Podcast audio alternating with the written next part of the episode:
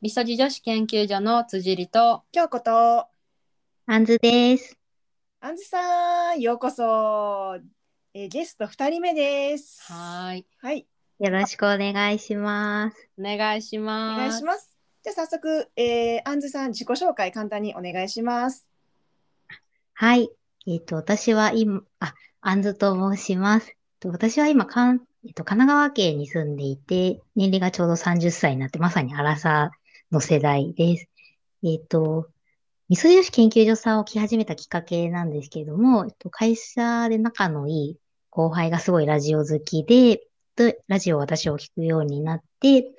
それで、あの、いろいろ聞いてるうちに、ポッドキャストの存在を知り、で、アラサーの方でなんかやってる番組ないかなと思って、アラサー女子とかで検索して、あの、見つけて、で、結構二人が、私が興味のあるオーガニックとか、美容とか、あとお料理のこととか、たくさんいつも話されていて、自分が知らないことをいろいろ教えていただくきっかけになったので、毎週楽しみに聞かせていただいています。今日はよろしくお願いします。はいよろしくお願いしますありがとうございまいしますえーではありがとあんずさうん。実はですね、まあ、実はというか、もう間もなく結婚直前ということでおめでとうございます。そうなんです。ありがとうございます。今日はうん。その、コロナ禍の花嫁事情っていうところをねなんかちょっと独特なところがいっぱいあるみたいなのと、まあ、一生に一度の人が多いイベントライフイベントということで結構わからないことがやっぱり多いところん業界みたいなんで、そういう話ちょっとしてもらえたらねリスナーさんのためにもなるし、うんあとはあの、いアンジさんの記録的な今現時点のっていう感じで残してもらえたらなと思います。はいはい。よろしくお願いします。私も初めて、えっと、その、いろいろ準備を始めて、初めて知ったことがたくさんあったので、ぜひ、うん今回、皆さんにシェアできたらなと思ってます。わあ楽しみです。うんうんはい。じゃあ早速なんかトピックがたくさんあるので、うんまあいろいろ伺いたいんですけど、うん。まあなんか今回メールをいただいた中で、まあ結婚のこととか、あとまあうん。結婚した後、うん妊娠とか出産とか、うんそういうことでも、うん。まあいろいろまあ悩まれていたりとか、まあ、うんまあ、あ得意のもやもやよね。うん、っていうお話もちょっと、まあしていけたらなと思うんですけど、まずはい。結婚式の準備に向けて、そのコロナっていうところでなんか特別なことってあるんですか、特別なことは、すごいいろいろありましあて、りますよね。やっぱりあの、去年やっぱり結婚式を延期にした方と、あともうした方がもうそろそろもう、あ、いたちごっこだからもうあげちゃっていいよねっていう人たちと、今年その結婚式をあげるっていう風になった人たちが重なっていて、コロナ禍の花嫁がめちゃくちゃ多いんですね。なので、意外とすぐ式とか、あの、2、3ヶ月前とかでも全然予約できるよって私は、あの、知り合いに言われたんですけど、全然そんなことなくて、蓋を開けてみたらもう結構、全然式も場も埋まってるし、なかなかやっぱり直近の日程だと取れないっていうところがあって、まあコロナだから親族だけだし、もう3ヶ月以内に開けちゃおうかなとか思ってる人はもうちょっと呼びていただいた方がゆっくり探せるかななんて思います。へえじゃあ式場が結構埋まってるってことですよね。そうです。私の場合は、えっと、軽井沢の方であげるので、そうですね。ちょっと東京の事情とかわからないんですけれども、うん少なくとも軽井沢、あ、でも東京の会場も少し見たか、見たんですけど、やっぱりど結構3ヶ月以内だともうかなり厳しいです。平日じゃないとっていうところが多かったので、まあ休日にあげたいと思っている方は、割と余裕を持って、はい。親族だけの場合も、まあ最低半年先とかだと、準備とかも結構いろいろあるので、なるほど。余裕を持って進められるかななんて思います。日日程の候補も多い方がいいと思うので、なるほど。えー。じゃあ式今によってもお金が、あ、すいません。あいえいえどうぞ式によっても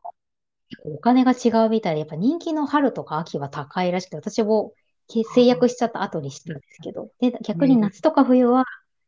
あんまり結婚式あげる人がいないから、逆に安く抑えられるっていう事情もあったりするみたいで、あ確か費用を抑えたい方はあえて冬を狙うとか、はいはいもうはい。ベストシーズンがいいから、えっと、お金かかってもいいから春秋にしたいっていう人がいればそれでもいいと思うんですけど、そういうなんかシーズンによって予算っていうか会場費用が違うっていうのも初めて知りました。ああ確かによくジューンブライドとかってありますけどやっぱり高いんですかね？6月とかも。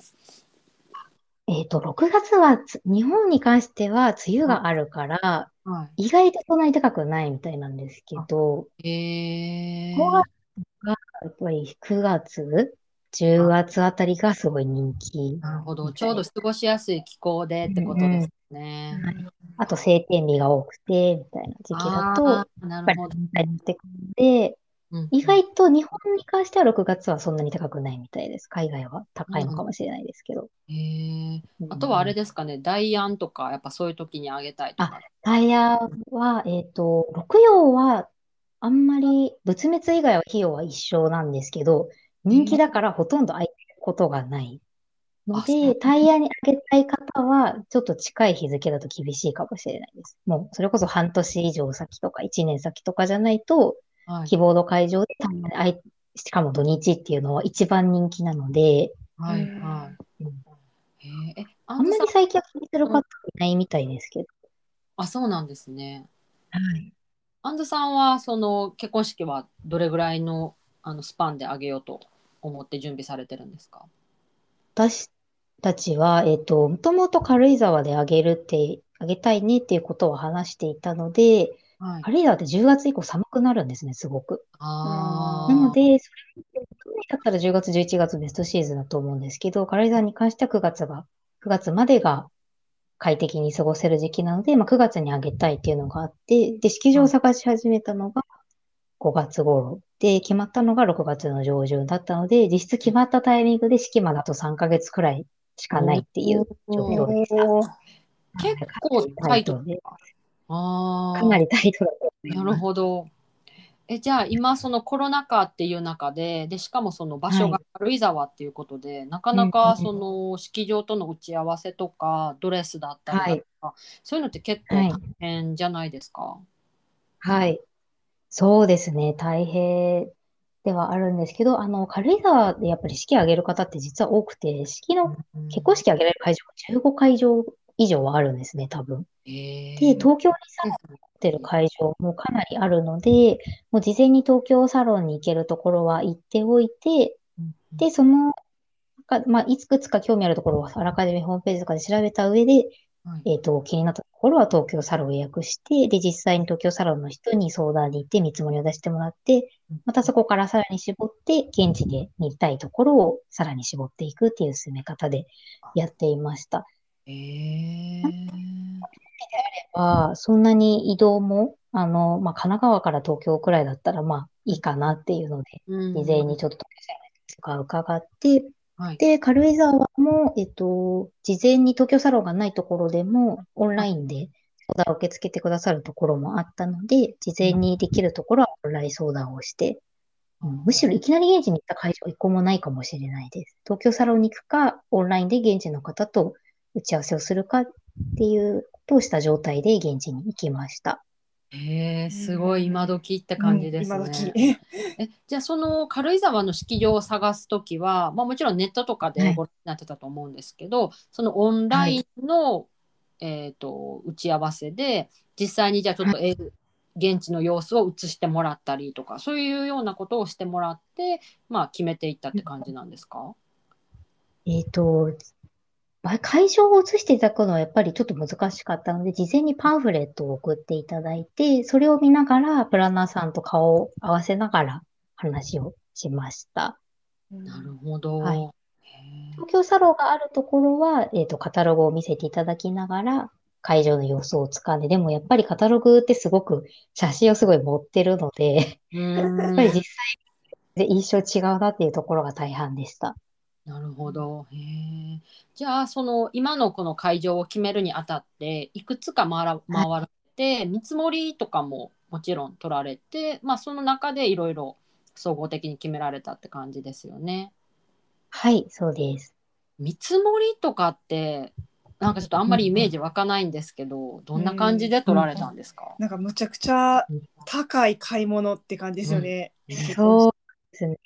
高い買い物なんですけど、やっぱりどの会場も自分の式場に決めてほしいので、もう全部ミニマムのプランで組んで、見積もりを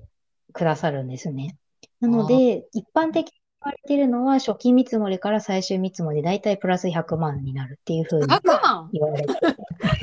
そうなんですよ。えーなので、その、はい、工夫されたこととかありますか？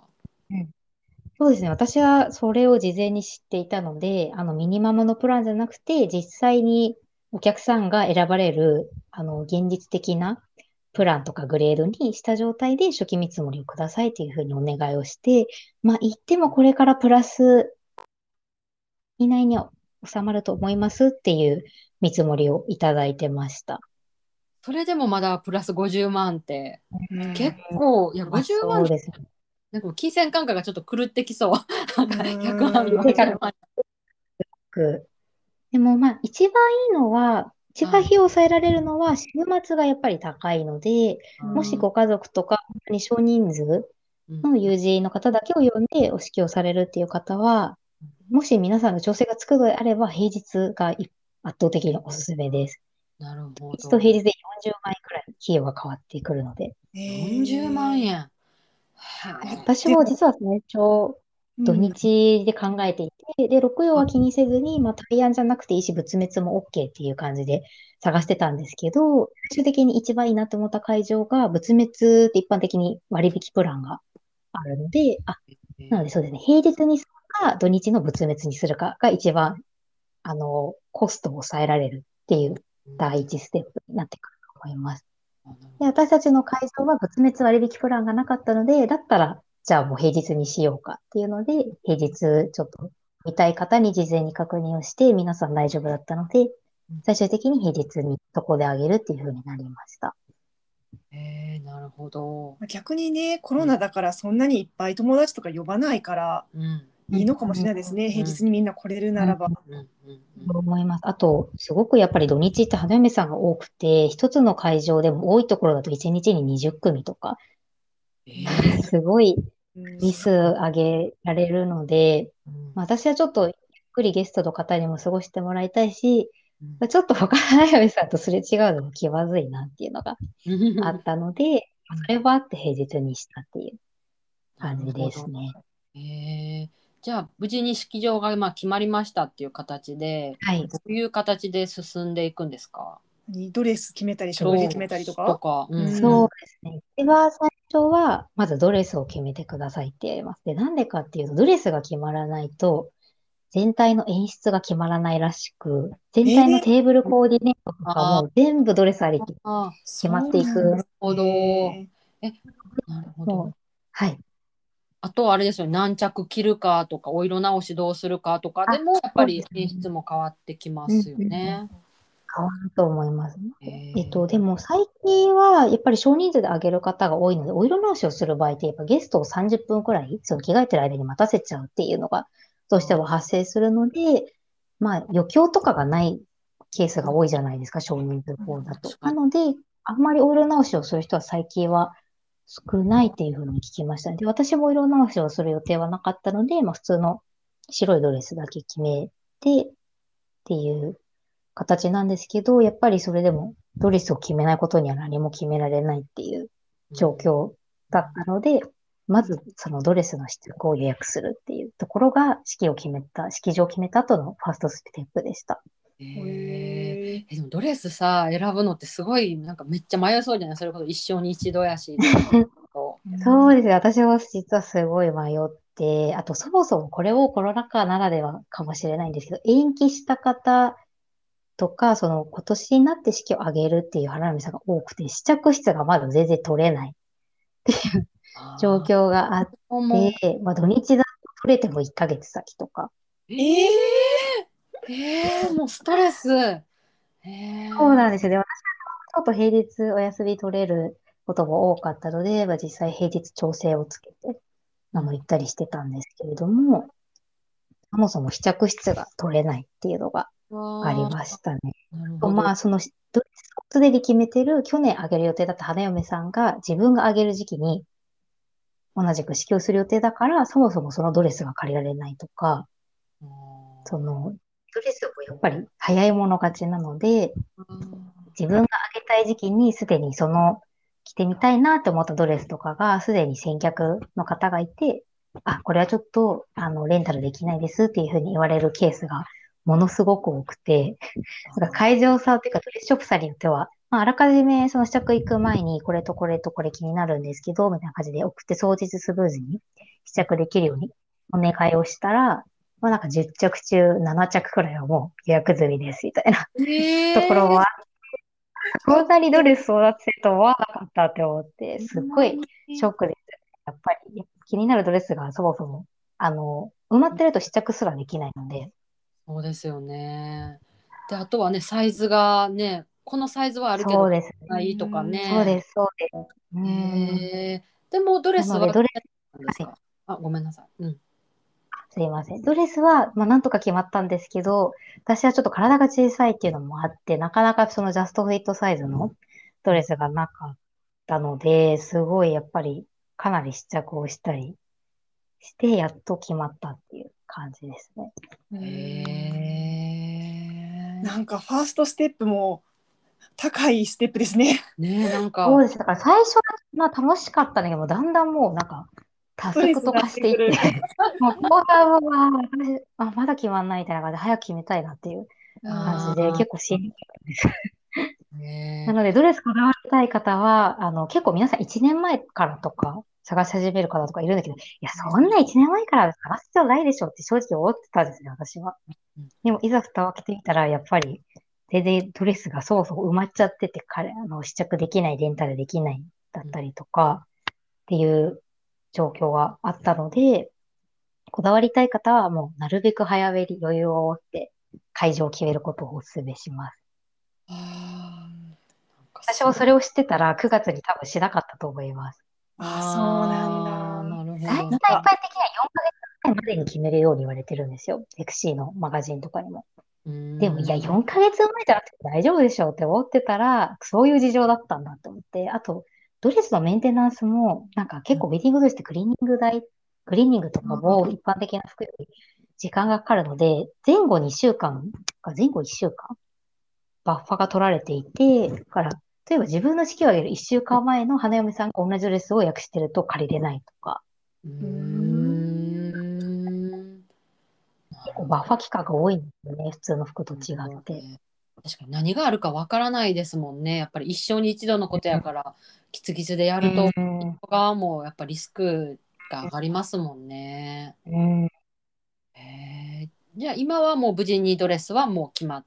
たってことですよね。そうですね。私の場合は1ヶ月くらいかかってやっと決まって、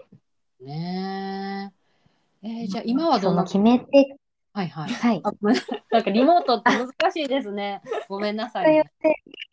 あ、そう、一応皆さんにそうシェアさせていただきたいなって思うのが、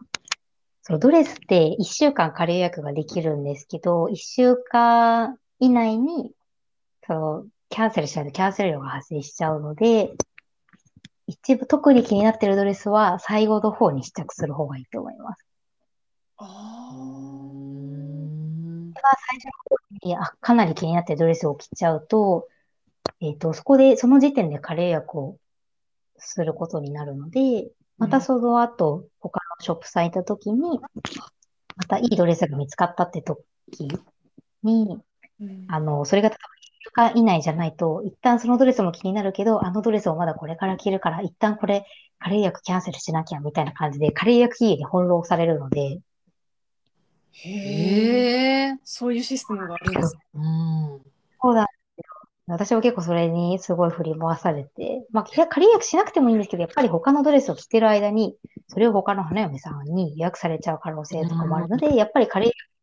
みんな意味、気に入ったドレスがあれば、仮予約を勧められるケースが多くって、ってなると、もう一週間で全部気になってるサロンを巡るなんて物理的に難しいじゃないですか。うん。なので、気になってるドレスがあるドレスショップさんは、なるべく後半に持ってくることをお勧めします。スケジューリングめっちゃ難しくない？なんか。難しい。だから、私はたまたま編集やってるんで、結構そういう日程調整とか得意だったんでよかったんですけども、うんショップに電話をかけまくり日程調整をし、みたいな感じで、もう半分仕事みたいな感じで、結構日程調整とか段取り力が問われるな、これはって思いました。そうですね。いやすごいな。うんへまあまあ無事にねまず衣装決まってよかったです。かったですね。なんかあれやなやっぱさそうんの仮予約してキャンセルしてまたお金かかっててどんどんお金かかるな。うんうんうんドレスももう10%キャンセル料になるところが多いと思うんですけど、ドレス自体が高いので、やっぱり。うんへえ。しかもだからなんかまあ大体、はい。冠婚葬祭系ってうんなんかあんまり値引きとかなんかそういうのってちょっとしづらくない？なんかおめでたいことやしちょっと負けてみたいな。そうそうそうそうなんなんか言いづらいですよね。私の先輩はしできたって言ってましたけど、なんか私はちょっとあまりできない気がするなって思っねて。なんか、だったらねもうう、うんん、へえ。そういう平日にするとか、ちょっとまあ、形に残らない、あの、テーブルのお花とかを、ちょっとまあ、グレードを低めにして、そういうところで抑えられたらいいかなとは思ってるんですけど。なんか私も友人がそのお花を結構やっぱりたくさん使いたいって言ってたんですけど、やっぱお花ってすっごい高いんですよね。だからまあ高いです。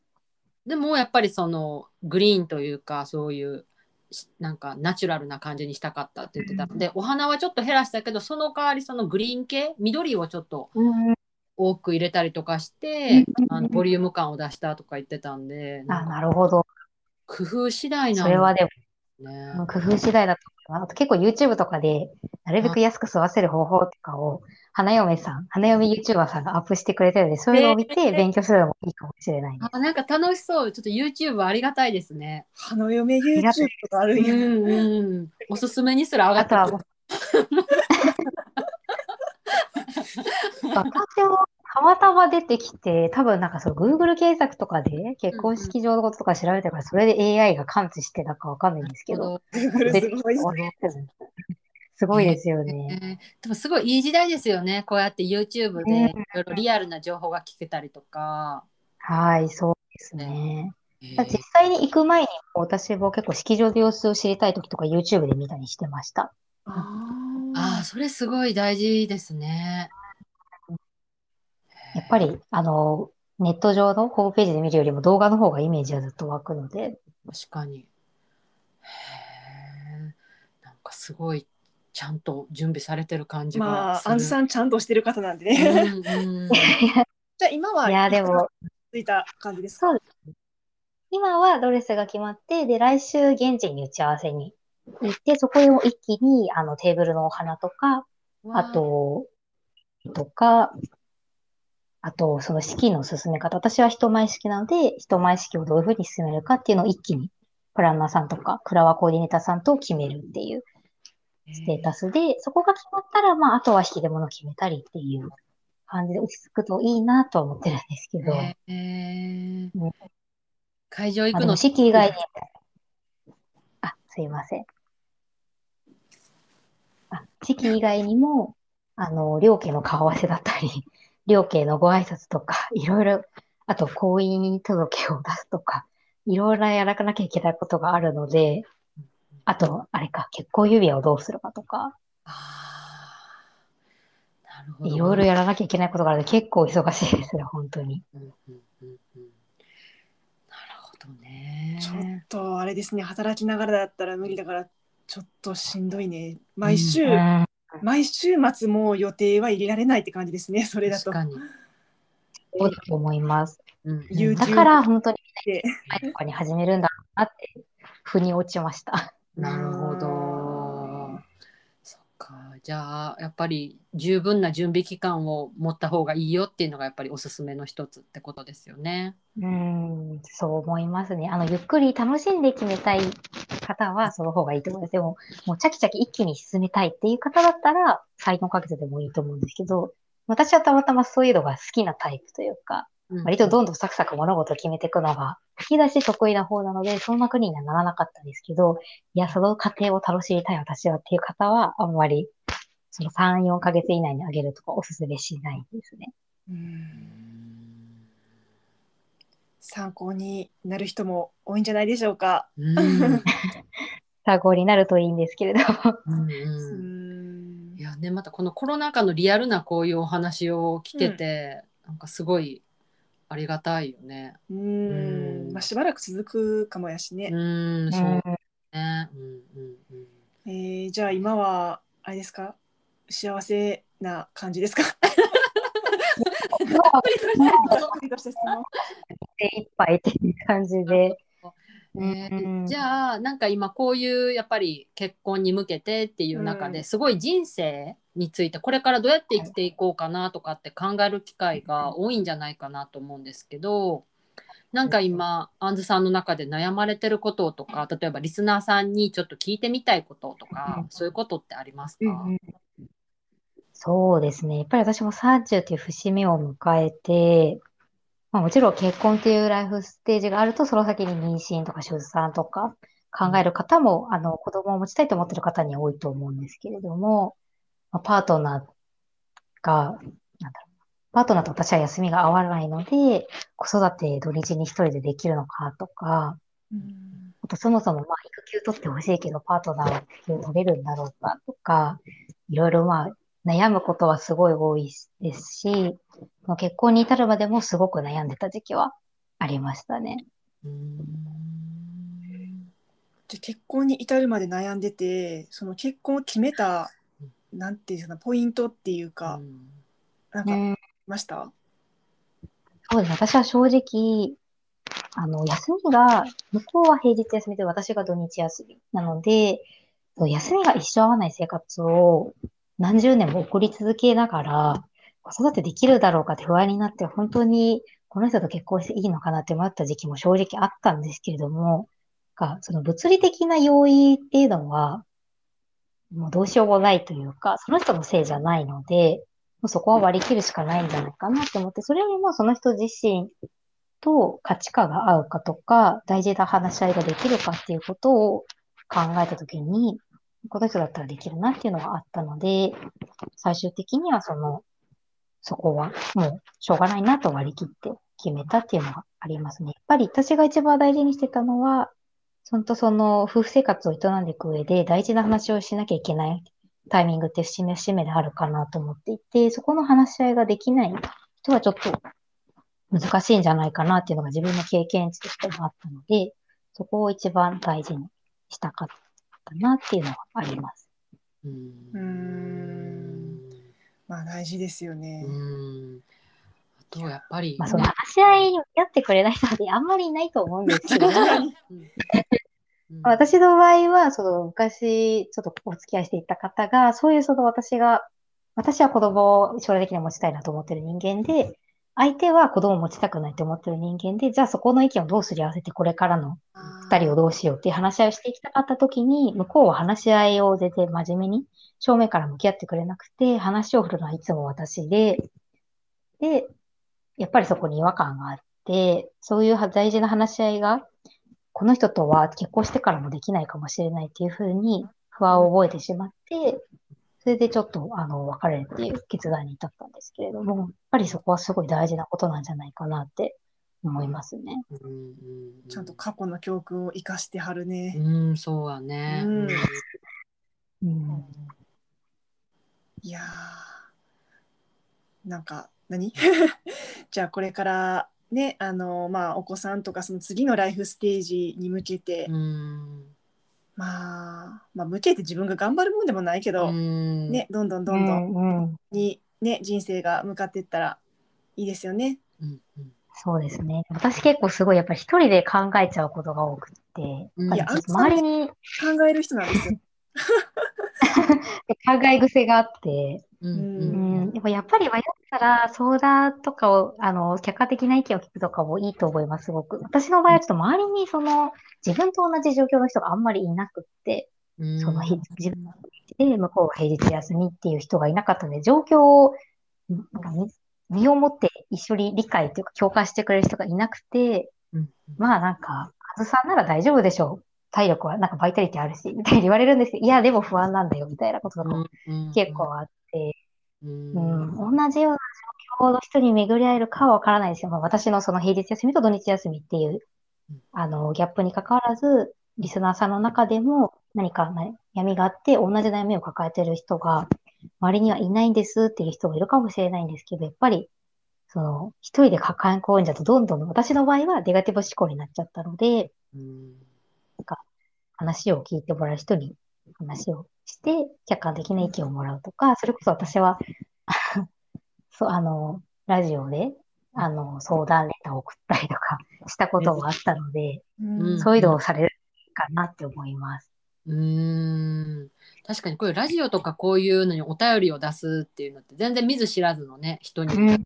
本当に全然違った意見というかそういうのがもらえたりとかすると思いますしまずそのアンズさんのその行動力がやっぱり すごいなと思ってなんかやっぱり頭で考えてっておっしゃってるけどでもじゃあそうじゃなくってちゃんと自分で変えていこうっていうのをなんかしっかりとした意思をお持ちの方でなんか同じ荒さで、うんあなんかすごいなって話してて思いました。ありがとう。考えずに行動しちゃう癖はあるんですけど、学生時代から。まあ、うん、やってみないとわからないことも多いし、やるより、やらないよりはやって後悔の方がいいなって私は自分の価値観としてあるので、とりあえずやってみるっていうのはすごい日々心がけてますね。あ確かにねそうですよね。やってみないと本当に見えてこないですもんね頭にか頭で考えてて、ああなるかなこうなるかなってぐるぐる考えててもしょうがないし、やってやってもしそれが失敗だったとしてもあこれもこういう経験なんだっていうのでね受け止めればいいし。うんそう思います。でもね、つい頭で考えちゃうっていうのはあるけど、私も。うんうんうんそうです。うん考えるならもう行動しちゃった方がいいかもしれないです。ねうんじゃあ今考えて行動に移そうと思ってること他なんかあります？結婚以外で。なんかね、アンジさんね、めちゃくちゃいろんな趣味っていうか、やりたいことが多い人って、うんうんなんかそうですね。世界広いんですよね。そうですね。やってみたいことは、えっと、ずっと私、関東出身で、関東に住み続けているので、で、結構仕事もすごく忙しくて、もう、割と閉鎖的な空間、在宅勤務っていうのもあって、で、働いて生活し続けてるっていうのもあって、ちょっと、もうちょっと伸び伸びした生活を送りたいなって考えるようになって、最近ちょっと移住とかも興味があって、えいますね。移住？それは、えっと、地方移住とかですか？そうですね、地方移住で、もともと食べることが好きなんですけど、まあ、東京だとやっぱり、まあ、スーパーの野菜とかしか手に入らない、なかなかその地野菜とかが手に入りにくかったりすると思うんですけど、だからそういう食材豊かなところに行って、もうちょっと豊かな食生活送れたりしたらいいなぁなんてぼんやり考えたり、私が好きな料理研究家さんとか、移住してる方でもそういう方が多いので、まあ、そういうのに刺激を受けて、ちょっと興味が湧き始めたっていう感じですね。あとは、まあ、やっぱ、うん、時間に追われて生きるために働いてるというよりも、働くために生きてるな、日々って思っちゃって、家賃もすごい高いし、稼いだお給料、ほとんどが家賃とか固定費に消えていくし、何のためにこんな都内でアクセが働いてるんだろうって思っちゃうことがすごく、まあ、在宅勤務になってからより増えて、なるほど。自分の仕事を客観視する機会がすごく増えて、うん、なので、ちょっとその人との対話とか、その地域との関係性とかを大切にできる場所で、一回ちょっと生活を送ってみるのもいいんじゃないかなと思って、まあ、ずっと便利なところに住み続けてるので、住んだら住んだで絶対、あ、なんか、都内だったらこれができたのにとか思うことは多いと思うんですけど、まあ、それこそさっきのやらない後悔よりやって後悔がいいかなと思うので、そこにずっと住み続けるわけではないかもしれないけど、一旦ちょっとそういうところに行って、暮らしをしてみるのもありかなと思っています。えーでなんか実際にそういうあの相談窓口みたいなのに、なんかパートナーさんと行かれたんですよね。あ、そうなんです。パートナーにちょっとそういうことを話す機会があって、そしたら意外とパートナーもすい。ごい激務なので、うんがお互いは劇部で USB もずれてて、ほとんどやっぱり、もう一緒に話をできる時間がほとんど取れないという状況で、うん。向こうも結構興味があるっていうふうに言ってくれて、え、じゃあちょっと移住相談窓口が東京交通会館って銀座のとこ、銀座にあるんですけれども、有楽町か、有楽町にあるんですけど、そこにちょっと行ってみようよって言って、アポを取って、実際に話を聞きに行きました、一度。えー、すごいなんかいいいいですね、2人でそんなの聞きに行けるって楽しそう。そうです。私はだから意外と、あ、興味寄ってくれたって思って。えー、いいですね。で、実際にその窓口に行かれて、なんか、あの、いろいろお話を聞くって感じなんですか？どんな感じ？そうです。あの、全国47都道府県のそれぞれの県担当の窓口の方と、あと全体の窓口の方がいらっしゃって、私たちはまだえーなので、まあ、ぼんやり関東の郊外か静岡あたりがいいかなくらいのイメージは抱いてたんですけれども、それで一旦全体の窓口のところに先にアポを取って、でもやっぱりその中でもちょっと静岡特に興味あるかもって思ったので、静岡県の方にその後アポを取ってっていうかで1時間ずつくらいお話を伺いました。えー、そういう感じなんや。え、面白い。面白い47都道府県の担当者がいるってのそうがすごい。え結構広くって、パンフレットもたくさんあって、ー、かなり資料をもらって、重い荷物を抱えて帰ってきた感じえー、でしたねなんか。すごい楽しそう。ワクワクしますね。なんかか。就活のブースがブワーって並んでるのを今確イメージしたかにんです懐かしい。うんうん。へえでやっぱりあれですか？地域によってそういう例えば子育て支援だったりだとかそういう就労の支援とかそういうのってやっぱりいろいろ特色があるんですか？ね、そうですね。就職支援に力を入れている自治体もあるので、はい。就職先が決まることにはちょっと、移住はちょっと考えられないっていう方とかは、その就職支援が手厚いはい自治体、自治体とか、あの、市を選ぶのがはい。いいかなと思います。本の中でもやっぱり差があるので、なるほど。同じ県内でも、この市はすごく手厚いけど、この市はそうでもないとか違いがあって、そういうことも、あの、全体窓口の方が教えてくれます。へえなるほどじゃあなんかゆくゆくはそういう地方移住とかもまあしてみたいなっていうことで今、まあ、動かれてるってことですよね。はいえーなんかめっちゃ楽しそうですか？そうですね。うん。ちょっとまだ先は読めないですけど、とりあえず現地を見に行ってみたりして、うんうんこれからのことをまあ30っていう節目を迎えたこともあって考えていきたいなって思ってますね。なるほど。うんなんかすごいね、自分を見つめ直す機会とかね、あと結婚を通してまたパートナーさんとのことをいろいろ考えたりとかって、なんか、なんか本当に今大きな転換期ですね。そうですね。いや、決めなきゃいけないことがありすぎて、いろいろ仕事のことも悩みますし、子育てのことも迷うし、まあ結婚式が終わったら多分そこは一段落すると思うんですけど、うんうんいろんな決めなきゃいけないことが今一気に差し迫ってるっていう状況でそう、すよね。なんか人生って決断の連続っていうか、本当にそう思います。嫌なことでもどっちを選ぶかとかね、やっぱり考えちゃいますよね。まあ、その流されるままに生きて、まあ人生は遅れると思うんですけど、うんやっぱりどうしても私の中では、ある選択肢は全部試したいっていうのがすごくあって、何事でも。へえすごい。すごい。その話じゃないですけど、ドレスも、もうとりあえず、そう提携してるショップさんは全部行って、着れるものは着てみて、その中から決めたいっていうのがあったので、妥協しないからこそ自分を追い詰める、追い詰めちゃってるところもあるんですけれども、やっぱりやらないよりも、試さないよりは試してみて、うんで、一回全部金吟味した上で決めたいっていうのがすごいありますね。すべてにおいて。へえなんかアンズさんと打ち合わせの時になんか学生時代もやっぱりとりあえずやりたいことはやってみるみたいな感じで海外に行かれたりとかあとはい。ワークでしたっけ？うんなんかそういうことされていて、本当に行動力の人だなって私は思うんですよ。なんか思いました。若者にね向けてといううんか、そう実はなんか、あのこのポッドキャストのリスナーさん大学生の方とか20代前半の方もなんかいらっしゃるみたいなんで、そうだね。若者に向けてのメッセージをいただけたらと思いますが、はい。結構私が思うのは、日本ってやっぱり周りと違うことをすると、なんかで出る杭を打たれるというか、なんかすごいキキーな存在で見られがちだと思う。稀有な存在か。稀有な存在で見られがちだと思うんですけれども、やっぱりなんかそういう周りの目とかを気にせずに自分がやりたいと思うことをやるのがいいんじゃないかなって思っていて、私も実は大学生の時1年間休学して、とボランティア活動でウガンダに行って、あともう半年を使って中国に語学留学に行ってたんですけれども、そういうのもやっぱり、すごい決断に至るまでは、すごく周りを説得するのも大変でしたし、すごい悩んだんですけど、すごいやっぱりやってよかったなってすごい思ってるので、なんか、ちょっとでも学生さんでこれやるか迷ってるけど周りの目が気になるとか、親に反対されるんじゃないかとか思ってる方がいらっしゃったら、そこはぜひ周りの方を説得して、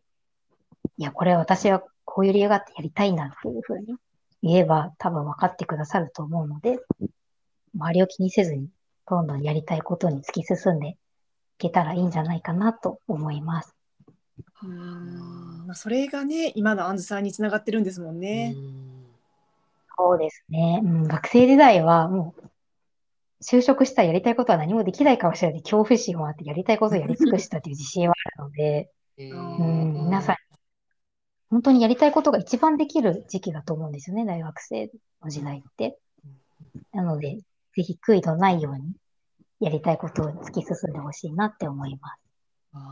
うなんかすごい力力強いメッセージ。まあ社会人になってでもやりたいことが全くできなかったわけでもないですよね。それなりに。できないわけではないです。それは私の稼げるし飛びすぎで、でも時間をかけてやらないとできないことは学生時代にやった方がいいと思います。確かにウガンダに半年行くとかはちょっと無理ですね働いてたら。うん それは多分ね、なかなか難しいので、あとは長期の旅行に行くとか、うん。確かに。うん。うんとかだったら就職してからも全然できると思うんですけど、うんうん。うん、顔をかけてやりたいこととか、うん、これは時間をかけていかないと自分の中で結論が出せないなって思うことは学生時代にやっておくことをお勧めしますね。ああなるほど。あとは言います、うん。あのハンズさんも今ちょっと探している人がいるということで探してる人がいる。なんかの番組とかあったよね。あそう、私実はポッドキャスト大好きで、いろいろ聞かせてもらってるんですけど、なんか自分も発信できたらいいなーなんてぼんやり考えてるので、もしご興味があって、私に関心を持ってくださった方がいらっしゃったら、はい、ぜひ連絡を。ポッドキャストのあ味噌汁女子経験探しているということで。ちょっとこの番組を聞いてビビビッときた人は、あの私たちのね、G メール、インスタ、ツイッター連絡くだされば。あの、全然、あの、キャストのパートナーじゃなくても、なんか、私に聞きたいこととか、私とちょっと話してみたいと思ってくださった方がいらっしゃったら、全然それでも大歓迎です。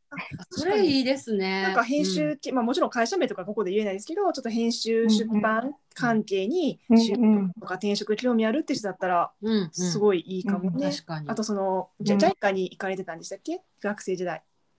あ、ジャイカではないんですけれども、あの、ISEC っていう学生団体を通じて、現地の NPO 団体にうん行って、半年間ボランティア活動していったので、うんじゃあそのあとは、にセネガルの方と一緒に個人的な活動をしたりうんしてたので、うん何、まあ結構8年くらい前の記憶なので、詳しくは話せないんですけど、うんうん自分がその経験を経て今の仕事に至ってる理由とか、そういうお話はできるかなと思います。確かにうんあと同じ花嫁さんとかそういう人たちともなんかあ、そうですね。楽しそうですね。なんかいろいろ情報交換とかね。うんうん、やっぱりやってみないとわからないことが多いので、ですよね。いや、これ知ってたらって思ったことがすごくたくさんあったので、ぜひなるほど知見をシェアしたいな。ああ楽しそう。ね、はいなんかさあの不動産購入とさうん結婚式はまあほとんどの人が人生に1回まだ2回うん、多くて2回とかなんうんでだからその業界は結構闇深いなって思ってますね。闇深いと思う。特にお金も。お金回りね大きなお金が動くライフイベントだしね。うんうんうんはい。はい、はいということで、えー、とじゃあそろそろ最終ラストスパートに入ってきましたが はい。さんへの、はいえ3つの質問だっけ？はい。はい。えっと、じゃあまず第1あ、つ質問。一つ目は、えっと、毎回聞いて毎回聞いてるんですけど、あの私たち味噌状の二人に会った時の第一印象を聞かせてください。あの率直な意第見一印象。はい。そうすごい、お二人とも普段聞いてる時からすごい穏やかそうで、話してみたらたきっと楽しい方たちなんだろうなって思って、妄想しながら、実際にお二人に会ってみたんですけど、本当にイメージ通りの方々で、すごく、やっぱり話しやすくて、かも、なんだろ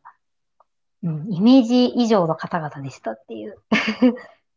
あんまりうまく言えないですけど。はいはじゃあまあ、あうん。んなギャップなかったってことですね、うん。声。やっぱなかった。なんとなく声からも、なんか辻里さんの方が小柄で、京子さんがちょっとスラッとした方なのかなって、なんとなく思ったら本当にそうで、い。うん、なんか、そっか。まあでも、実際に会ってみたら、やっぱり、まあ完全にその一致してたってわけじゃないですけど、うんうん。イメージからずれてるところは全然なかったですな。るほど。じゃあイメージ通りの癖強でしたかね、やっぱり。あ、全然癖強だって思わなかったですよ。いやさそささいや辻里さん癖強やったなやっぱりと思ってもさ ここで言えへんやろすいません。全然そんなことは1ミリもなくて、むしろなんかそのラジオからは会話見えないお二人のなんかリアルな姿をお見かけできたっていうか、うん。やっぱりラジオだとそのマジョリティに対して発信されてる二人の姿と私一人に対して向き合ってくださる姿とで、いい意味でのギャップというか、なんか本当に真面目な、あの深い考えを、深く考えてしっかりとした軸を持ってらっしゃるお二人なんだなってすごく思いました。わあなんかすごい。ありがたきお言あり葉がたきお言葉、ありがとうございます。質問はい2つ目、えっと、リスナーさんに向けてのメッセージをお願いします。質問じゃないし お願いや。背中向けてのメッセージはさっきとか重なっちゃうんですけど、やっぱり、うん、私は、うん迷ったらとりあえず行動するってことをモットーに生きてるので、皆さんにも少しでも迷ったら諦めずに行動を起こしてみるっていうことを大事にしていただきたいなって思ってますね。やらない後悔よりもやって後悔っていうか、以前ビングさんも同じメッセージを発信されて私もそうだなって思ったんですけど、うん、やっぱりそれすごく大事なことだなって思うので、ぜひリスナーの皆さんにもそういうことを考えて生きていけていただけたら後悔のない人生が送れるんじゃないかなって、私はまだ30なので大それたことは言えないですけど、そう思って生きてます。まあアンズさんはね行動力の人ですからね、うんちょっと今日の40、50分ではなかなか伝えきれないですけど、ねもっともっと深掘りしたかった。キャリキャバリキャリだし、うん、うん。じゃあ最後の質問はい。えっ、と、アンズさんの将来の夢を聞かせてください。将来だよ。無茶ぶり。なんだろう。なんか今いろいろね、お話伺ったけど。うん。将来の夢か。うーん、でも自分と周りの人を大切にできる人生を送りたいなっていうのが、やっぱりありますね。うん、周りを、に気を使いすぎて自分が疲弊しちゃうのも良くないし、うん。自分のことばっかり大事にして周りを顧みないのも、周りにストレスをかけちゃうし、うん。うん、まあすごい抽象的な話になっちゃってますけど、うん、自分と周りを大切にして悔いのない人生で生きていきたいなって思ってます。なので、これから何が起きるかわからないですし、うんどんな人生を歩んでいくか自分では全然未知数ですけど、うん、迷ったらとりあえずやってみて、で、そのプロセスで周りにも迷惑をかけず、自分も周りを大切にして生きていきたいなっていうのが、なんとなく今話しながら思いました。素敵やね、素敵やうね、ん。いやなかなかねそういうのってつい日常の生活をしていると自分のこととか、周りのこととかをねなんか大切にできなかったりとかするけど、やっぱりこうやって日々を大切にされてるあんずさんやからこそ、うん。なんか今こういうなんかお言葉を聞けたのかなって思うと、うん。なんか私も日々を私も結構、うん、ありがとうございます。私も結構20代の時無理しすぎて体壊しちゃったりしたことがあったので、うん、結構、なんとなく私のイメージですけど、リスナーさんすごい真面目な方が多いんじゃないかなって思ってて、うん、無理しすぎちゃう方も多いかも、いるかもしれないですけど、やっぱり自分のことは大切にしなきゃなって、辻里さんと京子さんも以前お会いした時おっしゃってましたけど、もっと自分のことを大事にしていこうって30になって思えたというか、うん。うん、思います。うんなるほどありがとうございます。お言葉ありがとうございます。はい。なんかちょっともうつかなくて。すみません。いえいえもうなんか本当はもっともっと喋りたいことがねたくさんあるんですけど、うんあの、まあ、ね。ちょっとねだいぶあの長くなって、うん、聞き流すとちょっとこの料理終わったしとか 洗濯終わったしだと思うんで リスナーさんも、はい。そろそろね、はい、うん、じゃあ、えっ、と、こんなところで、はい。で今日ちょっとリモート、あの、ゲストさんとリモート収録が初の試みだったんで、もしかしたらちょっと音声とか、ちょっと聞き苦しいところあったかもしれないですけど、申し訳ございません。はい。